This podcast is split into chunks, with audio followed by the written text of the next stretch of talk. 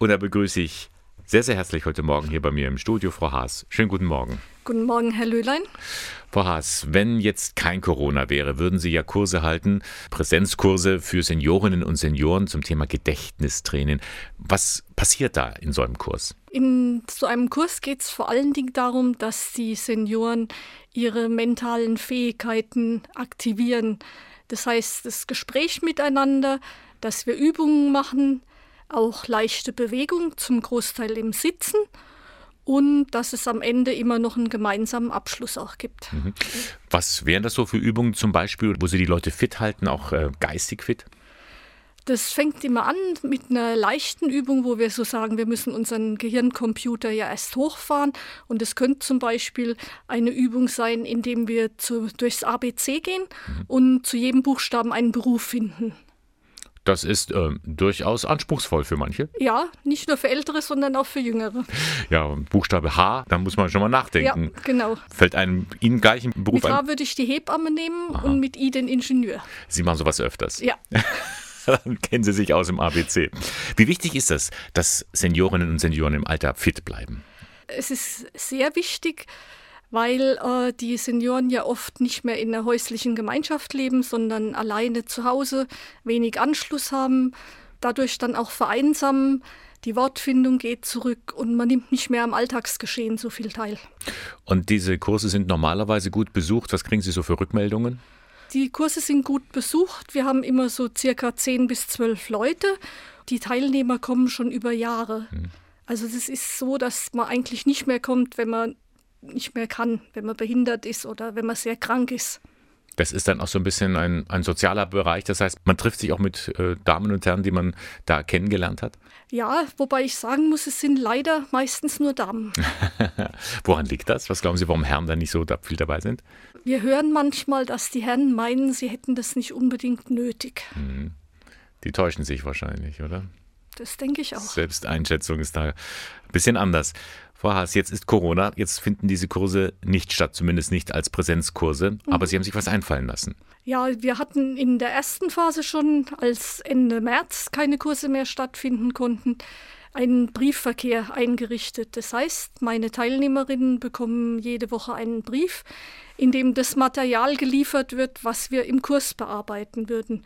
Also Übungsblätter, Texte zum Vorlesen, aber oft auch mal irgendwelche Texte und Informationen zur Ernährung oder zu Corona, was man in den Zeitungen finden kann. Einmal pro Woche bekommen die Damen und Herren diesen Brief ja.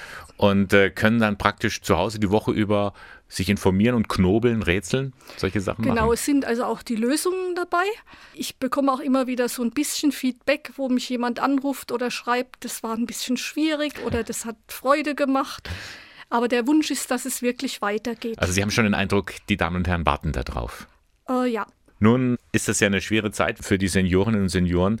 Vorhin haben wir einen Beitrag über das Impfzentrum gehört mhm. äh, bei den Maltesern. Ja.